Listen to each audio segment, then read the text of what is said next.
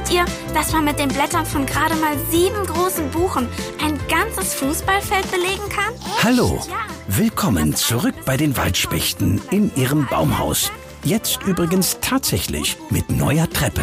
Ja, und ansonsten, ihr hört es ja schon, Emma war während ihrer Klassenreise auf einem Baumwipfel-Lehrpfad. Und als echter Waldspecht hat sie natürlich besonders gut aufgepasst, was es dort alles Wissenswertes gab zum Thema Baum und Wald. So viel, dass man sie jetzt gar nicht mehr stoppen kann. An den Jahresringen kann man nicht nur das Alter der Bäume ablesen, sondern sogar wie das Klima in diesen Jahren war. Wie das denn? Moment, das weiß ich auch. Aus deinem Lexikon? Klar. Also, wenn das Jahr trocken war, dann sind die Jahresringe nämlich schmal. Da ist der Baum dann kaum gewachsen. Ach so, da hatte er wohl zu wenig Wasser und dadurch zu wenig Nährstoffe. Ah, und dann müssen die Jahresringe in guten Jahren mehr Abstand voneinander haben, weil der Baum da besser wachsen konnte und der Stamm deshalb dicker wurde. Was sagt unsere neue Baumexpertin Emma dazu? 100 Punkte für Leni und Theo. Stimmt genau. Auf dem Baumwipfelpfad gab es eine Scheibe einer uralten Buche. Da konnte man beim Jahr 1911 zum Beispiel ganz genau den Unterschied zu den anderen Jahren sehen. Wie denn? Der Jahresring von 1911 war ganz, ganz schmal. Fast direkt dran an dem des Vorjahres. 1911 war ein Jahrhundertsommer. In ganz Europa fiel damals fast überhaupt kein Regen. Zu diesem Baumpfad möchte ich auch mal. Vielleicht fahrt ihr ja da auch hin, wenn ihr auf Klassenreise geht. Oh ja! Aber Klassenreise hin oder her, Emma? Jetzt bist du doch auch froh, wieder zurück bei den Waldspechten zu sein, oder? Klar. Waldspechte wie uns gab's da natürlich nicht. so, jetzt muss ich aber endlich an unserem Wappen für die Waldspechte weiterzeichnen.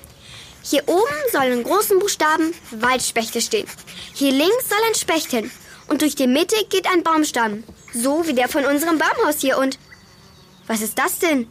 Hier ein Baumstamm. Guckt mal. Lauter große Ameisen. Das ist neu. Das hört ja gar nicht mehr auf. Das sieht nach einer Ameisenstraße aus. Straße? Guckt mal, wie viele das sind. Das ist schon fast eine Autobahn. Und hier die Verkehrsnachrichten für das Waldspecht-Baumhaus.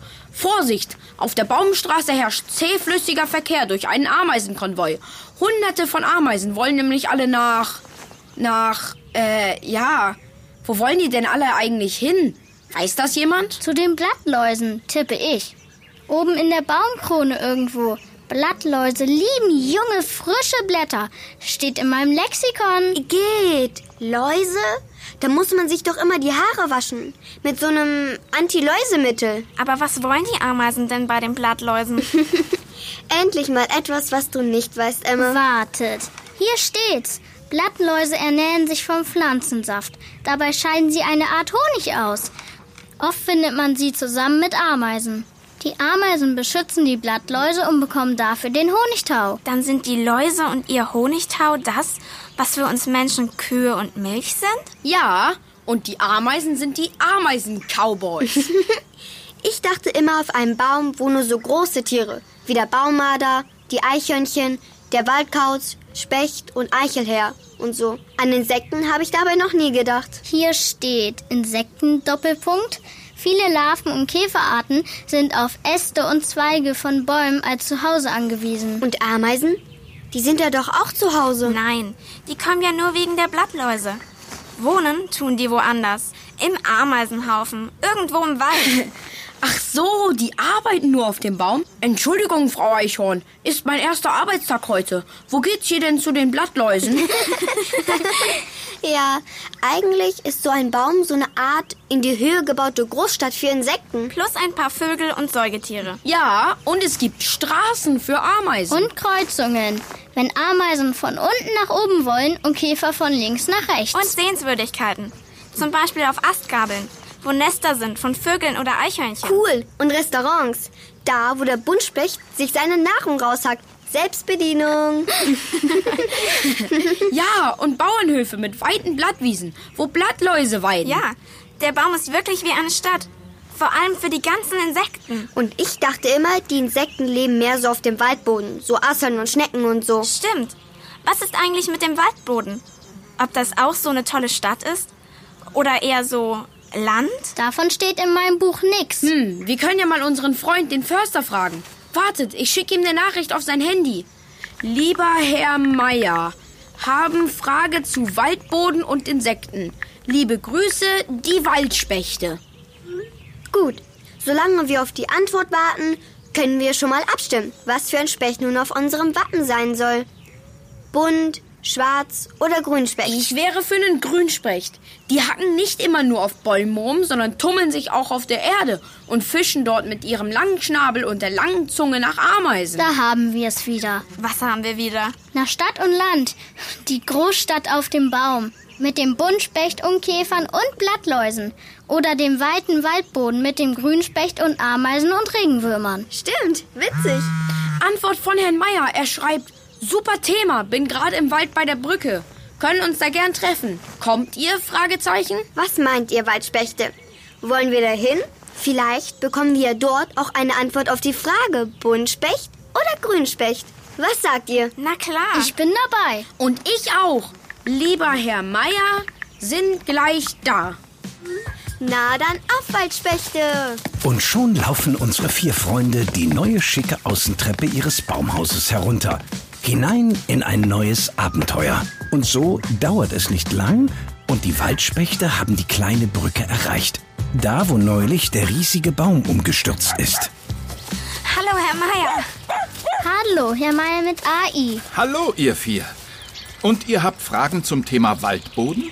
Na dann immer her damit. Ja, wir haben bei dem Baum von unserem Baumhaus festgestellt, wie viele Insekten da drauf wohnen. Ja, und dann fanden wir, der Baum ist wie eine große Stadt. Genau, und weil mein Lieblingsspecht, der Grünspecht, mehr am Boden ist, meinen nun alle, das wäre ein Land- oder Vorstadtvogel. Was Ben meint ist, leben auf dem Boden eigentlich genauso viele Insekten wie auf einem Baum? Ach so, ich verstehe. Hm. Also persönlich abgezählt habe ich das noch nie, aber es gibt Untersuchungen darüber. Wenn man ein Stück Waldboden nimmt, einen Meter lang, einen Meter breit und 30 Zentimeter tief, dann leben darin im Schnitt etwa 100 Regenwürmer, 50 Schnecken, 30 Asseln, etwa 100 Fliegenlarven und nochmal 100 Käferlarven.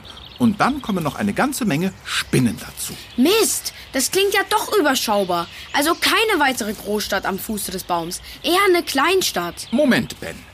Das waren ja nur Lebewesen, die man mit bloßem Auge sehen kann.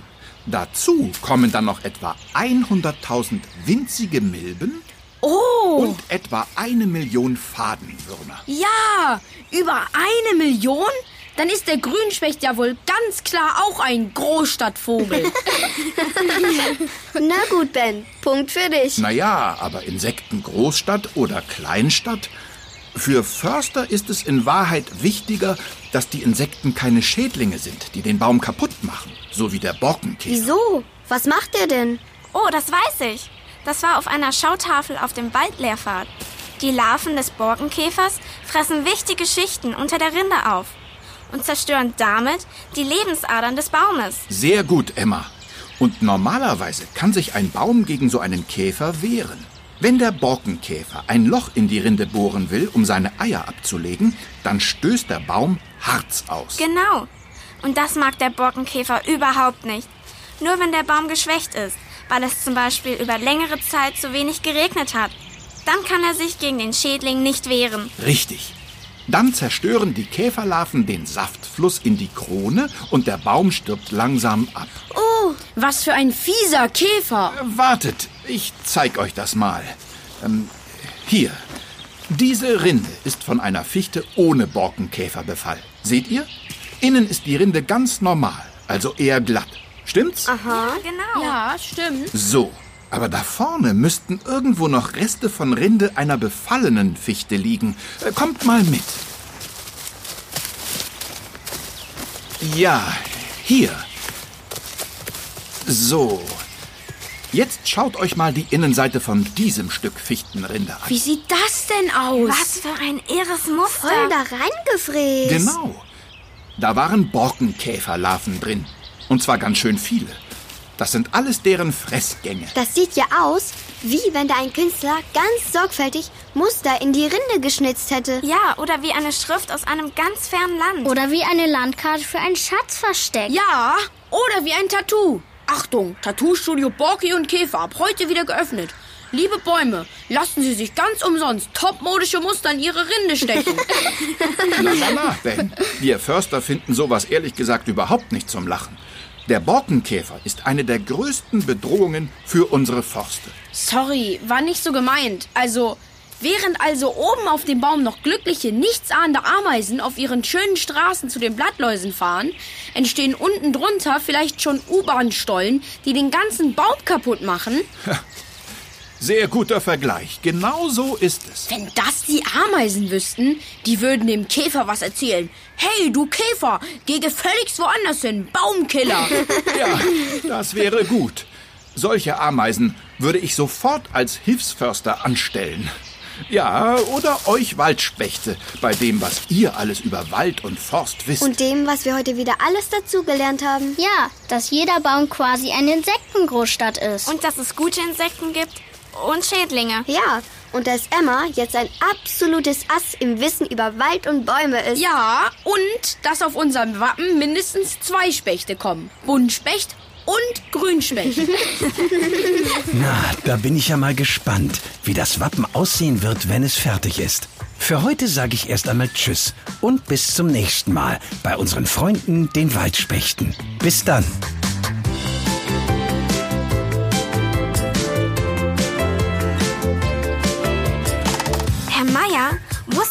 Eigentlich, dass es vor 300 Millionen Jahren die ersten Bäume gab? Was denn so lange schon? Ja, und dass man mit den Blättern von gerade mal sieben großen Buchen ein ganzes Fußballfeld belegen kann. Ist das nicht irre? Auf jeden Fall.